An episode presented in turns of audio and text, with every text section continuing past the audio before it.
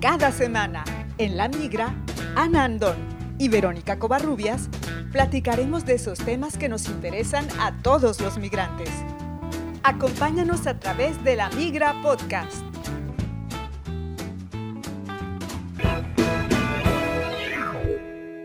Bienvenidos al episodio número 14 de La Migra Podcast. Si tu pareja extranjera y tú planean vivir juntos en tu país de origen, seguramente se hacen muchas preguntas acerca de su proceso de adaptación a la nueva cultura. Es por eso que en esta emisión compartiremos la experiencia de un migrante francés en México. ¿Tu pareja y tú se irán a vivir a tu país? ¿Cómo crees que será su adaptación? ¿Lo logrará? La Migra Podcast. En esta ocasión, nuestra psicóloga y amiga Ana Andón está de vacaciones y no participa en este episodio, así que contamos con la participación de un invitado especial. Él es Frederic Guillaume, alias Monsieur Covarrubias, es decir, mi marido. y hoy vamos a platicar acerca de cuál fue su experiencia viviendo en un país como México, al que llegó para quedarse definitivamente, aunque al final la decisión cambió, decidimos venir a vivir a Francia. Le doy la bienvenida, Frederic, muchas gracias por participar en este episodio con nosotras en La Migra Podcast. Gracias por invitarme. Yo sé que tú hablas muy bien español, pero también sé que no es fácil cuando te entrevistan o cuando te hacen preguntas en una lengua que no es la tuya y cualquier cosa, aquí estamos para ayudarte. Oye, para entrar en contexto, primero, ¿nos podés explicar brevemente a qué te dedicas?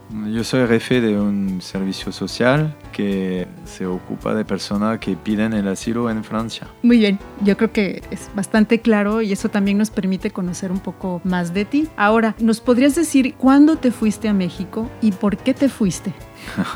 Me fui en México en 2013 y me fui por la mejor razón del mundo, que es el amor. Sencillamente decidiste para acompañar a tu pareja irte a vivir a su país. Esa fue la razón. Sí, la única razón, porque la verdad antes de irme por eso, nunca pensaba ir allá de viaje nada más para descubrir el país. ¿Nunca imaginaste que vivirías en ese país o que vivirías en un país de América Latina antes de, pues, esto? En país de América Latina yo lo podría imaginar, pero en México no, no especialmente no. es que yo fui más en América del Sur antes. Sí. Y me gustó mucho, bueno, sobre todo Argentina y Chile. Entonces, en esos países sí me podía imaginar porque conocía en realidad nada más eso. Pero en México yo no conocía mucho el país y la verdad es un país bien padre. ¿Cuánto tiempo viviste en México, por cierto? Tres años. Tres años. ¿Cómo podrías describir esa experiencia? Bueno, al inicio, cuando llegas en un país así, todo es nuevo. Entonces, la cultura mexicana es finalmente es parecida a la cultura europea porque como fue una antigua colonia español, hay muchos códigos sociales, por ejemplo, que son casi iguales que en Francia, en la mayoría de las cosas que es muy diferente, por ejemplo, que si te vas en vacaciones en África, porque allá son otros códigos. Pero en México, para iniciar, es un funcionamiento judeo-cristiano, como aquí. Socialmente es muy parecido también con su política que aquí. Bueno, después los hombres que ocupan los puestos es diferente, ¿verdad? Bueno, al final no es tan diferente, pero sí es diferente. Entonces, al inicio, siempre tú buscas las diferencias entre los dos países. Por supuesto, te gusta más tu país de donde viviste 40 años que el, el país donde vas. Es normal porque además no cambian muchas las cosas, pero cambian un poquito. Ese poquito sí cuenta mucho. Por ejemplo, la cocina. Los códigos de cómo comemos en Francia o cómo comemos allá son diferentes. Por ejemplo, el desayuno mexicano que es salado y que es bastante sustancioso y en Francia pues se come dulce y pues en cantidades pequeñas, al menos para mí. Sí, es que también con eso tenemos una otra filosofía que allá. Allá se entiende que es finalmente como aquí hace 100 años. Entonces que la mayoría tienen un, um, un sistema de, para comer que, que, corresponde normalmente a un día que se prepara, que va a estar laboral y que necesita mucha energía. Sí. En Francia es diferente, el, el, desayuno es un starter, es nada más para esperar el mediodía, porque nosotros comemos a las 12 y media más o menos de la tarde. Sí. Allá tú comes a las 2 o a las 3 de la tarde, entonces si no desayunas mucho, te, te mueres de hambre Claro. al mediodía. Entonces, no, es, es diferente por eso. Y la otra cosa es que nosotros, la cena es más importante que los otros. Las otras comidas. Que las otras comidas, sí. ¿Qué fue lo que más te chocó, lo que más te, te provocó preguntarte por qué es así cuando llegaste a México al principio? Bueno, muy rápidamente yo me dije que la manera de tratar al ser humano es muy diferente aquí y allá. Es decir, Es decir, que por ejemplo en cosas sencillas, pero por ejemplo el sistema político, cómo funciona, que la seguridad social, que aquí es súper fuerte, que te protegen, que sea muy pobre o que sea rico, sí, te protegen iguales normalmente en un hospital y no vas a pagar nada. ujú, Hasta los medicamentos o cosas así. Allá es muy diferente. Igual con el sistema de la corrupción, que aquí hay corrupción, pienso, pero no se ve tanto, que allá sí se ve. Es decir, esta parte de el respeto a los derechos humanos que tú considerabas cuando llegaste allá que no era tan importante o tan respetado fue lo que más te chocó. Sí, es que además también nosotros de aquí, de, de Francia, tenemos una visión de México como si los mexicanos eran hermanos de nosotros porque hicieron la revolución. Por eso tenemos mucho res- respeto a, a ese pueblo. Y bueno, cuando vas allá, tú te dices, bueno, porque hicieron la revolución para llegar a, a cosas que te parece con una conciencia colectiva que no es tan desarrollada que aquí. Ok. Y bueno, ¿qué fue lo que más te gustó cuando llegaste a México o ya cuando tenías algún tiempo de vivir ahí, algo que tú digas, esto me parece muy bueno del pueblo de México o del país? Pues lo que me gustó mucho allá, no hay que decir, es la gente. La, la gente allá es súper, súper amable. Y eso choca a un, un francés que vive en París, porque en París los parisinos son, ¡buah! ya son, no son. Tienen no son fama de no amables. ser lo- los No, más es- amables del no, mundo. Y es, es la verdad, es la verdad. es que también París es muy particular con el resto del país porque hay mucho turista. Y entonces todos los días son muy solicitados para preguntar por una calle, para te pedir cosas. eh. Entonces se lo puedo entender que ya tienen hasta la madre, como se dice por allá. Están hartos de tener gente de todo el mundo, porque sí, es una de las ciudades más visitadas del mundo. Pero Sí. entonces, para ti lo más rescatable o lo que te gustó más de vivir en México es la amabilidad de las personas. Es que mientras todo, la gente es feliz allá. Más a que, pesar de todo. A pesar de todo, bueno, en Veracruz donde vivía, sí, la gente es amable, es feliz, es alegre. no necesita muchas cosas para vivir y sonreír. Y además cuando eres un francés ya te aman más, ¿no?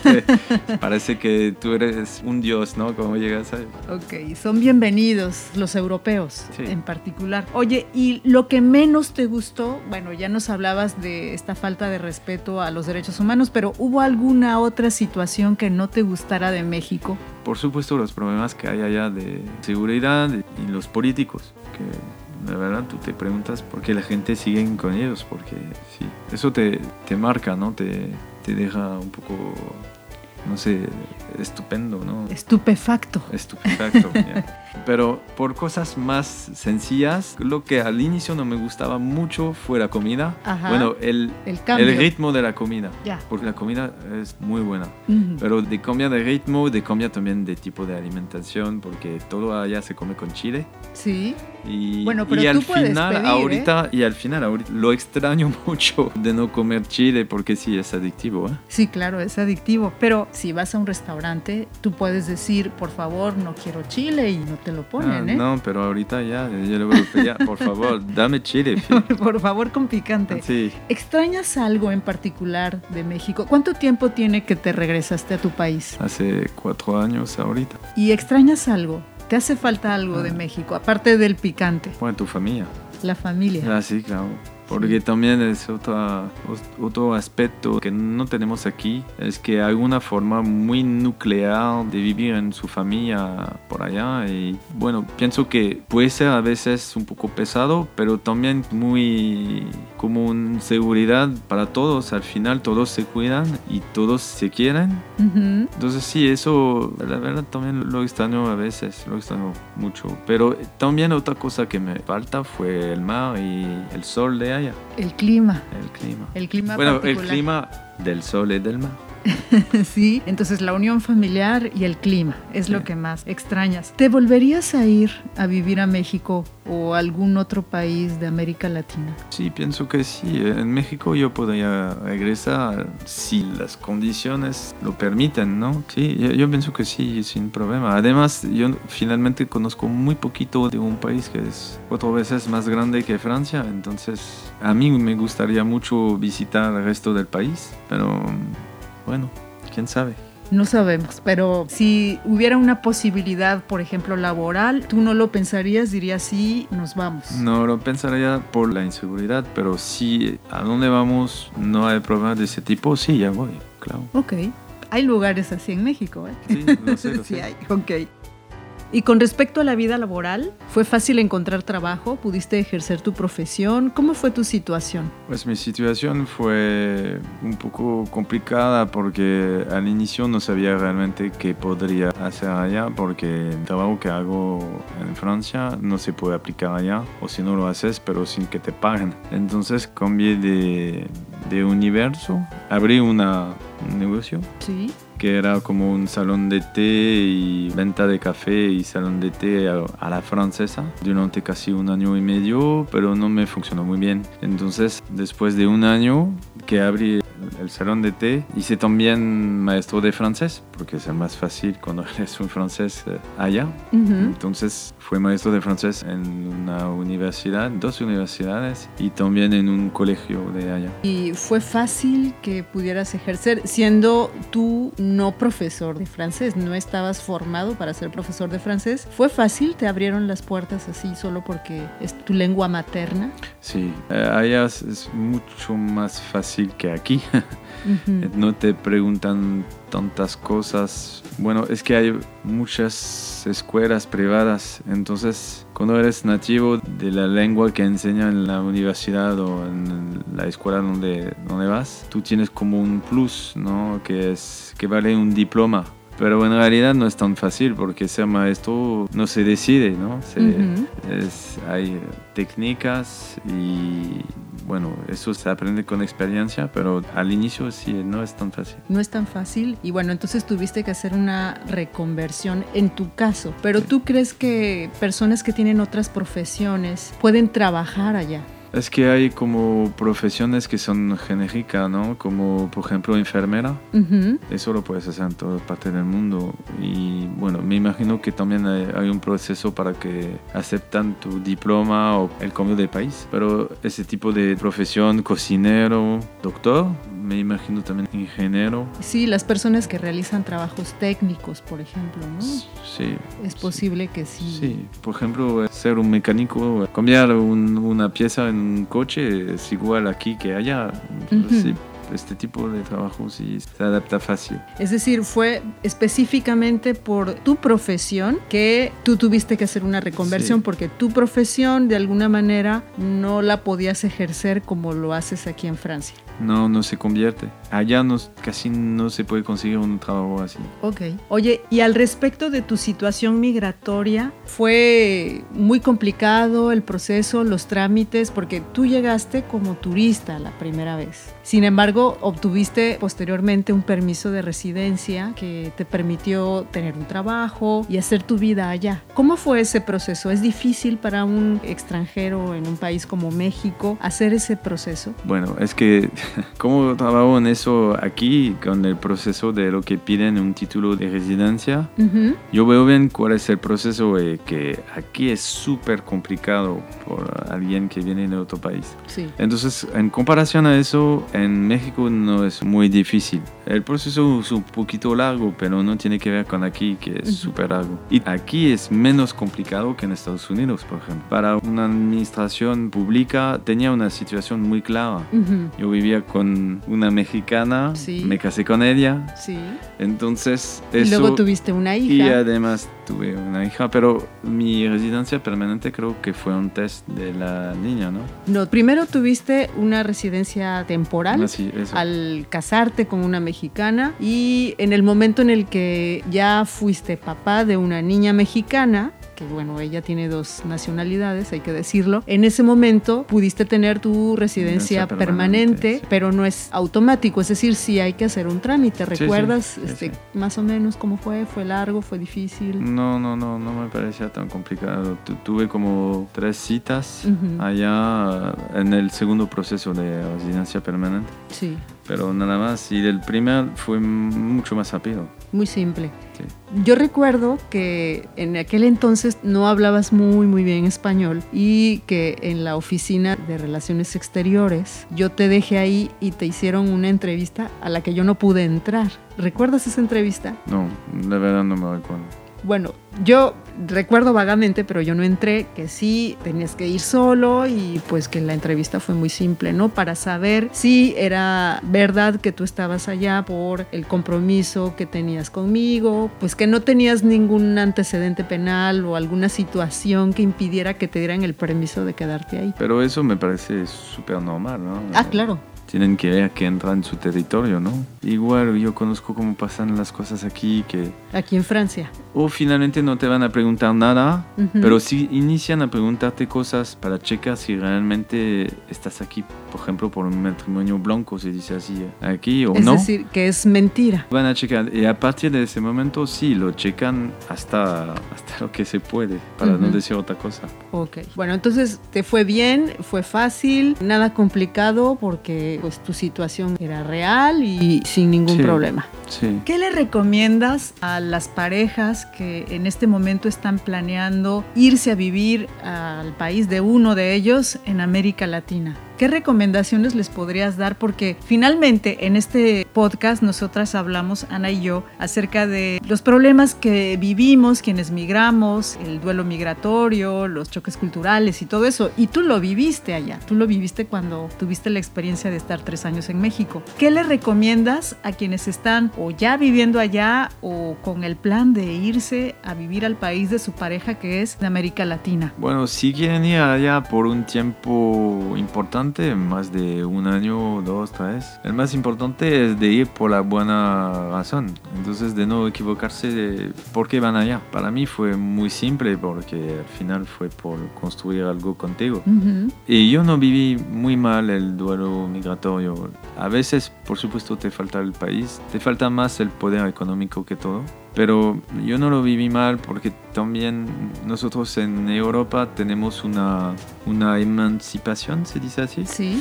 de su propia familia muy rápida. A 22, 23 años te vas de tu casa y, y es normal y no es una obligación de ser cada semana con tu familia. Aquí no es así que vivimos las cosas. Bueno, la mayoría. El más importante sí es pensar bien por qué te vas y qué quieres realmente, cuál es el objetivo de ese viaje. Si es para trabajar, si es para desarrollar otro idioma, si es para casarte con alguien, bueno, pero que sea con algo que sigue el tiempo que llegas allá, porque si no lo vas a vivir mal. Es decir, con un objetivo claro y con una motivación importante. Bueno, no sé si es eso porque tampoco soy especialista de eso, pero de mi experiencia, Ujú. el hecho de construir una familia contigo fue finalmente súper fácil vivir al cotidiano la vida por Ujú. allá. Ajá. Ahora que tú lo mencionas, ¿extrañabas algo específicamente de tu país cuando vivías en México? Algo que dijeras, ah, esto quisiera vivirlo, si lo tuviera aquí sería perfecto. Bueno, a veces mi familia y mis amigos, porque aquí también los amigos son muy importantes, casi tan importantes que la familia, porque eso lo eliges, ¿no? Pero si no, no, mi sueldo. ¿Tu salario? mi salario, sí. Porque allá sí tú tienes un nivel económico que por allá está bien, pero que, por ejemplo, si tú debes tomar un avión, bueno, el precio es igual que tú lo tomas de allá de que de aquí. Entonces, por supuesto, cuando ganas tres veces o cuatro veces menos que lo que ganas aquí, es muy diferente. Es diferente. No te permite sentirte económicamente libre. Ok, esa es la sensación que te tocó a ti. ¿Por qué te regresaste? ¿Por qué dijiste, ya estuvo bueno, me voy a Francia? Bueno, porque mi esposa también me convenció. porque tenemos una hija que a, esa época tenía un año y medio y que sí, como todo allá está un poco cabrón. Entonces tú te preguntas si es una buena cosa de quedarte o de irte porque no quieres tomar riesgo para la niña. En realidad es porque tú piensas por otra persona que tú tienes que cuidar sí. que nos fuimos. Porque si el país no estaba tan complicado para vivir, yo pienso que podríamos todavía seguir por allá. Sí, yo también pienso. Frederick, ¿algo más que quieras agregar, que quieras decirle a quienes nos escuchan? Nos pueden estar escuchando eh, gracias a la tecnología en cualquier lugar del mundo y haciendo este plan, no sé, algo más que quieras decir. Nada de especial, nada más que, bueno, a veces te puedes preguntar que hace un viaje así parecen muchos sacrificios y tú te preguntas, por supuesto, si vale la pena. Entonces por eso yo digo que hay que preguntar bien qué queremos realmente con ese viaje y si la motivación es aquí ya no hay problema. Esperemos que tu experiencia pueda ser útil para quienes como tú, por amor, están en proceso de vivir en un país de América Latina. Antes de despedirnos, les invitamos a que nos envíen sus sugerencias de temas al correo electrónico lamigraparis.gmail.com también que nos seleccionen como su podcast favorito y que nos encuentren en nuestras redes sociales en YouTube y Facebook como La Migra, Charlas entre Migrantes. Muchas gracias, Frederick. No, gracias por invitarme y bueno, eh, buen viaje a todos. Hasta la próxima y muchas gracias. Gracias.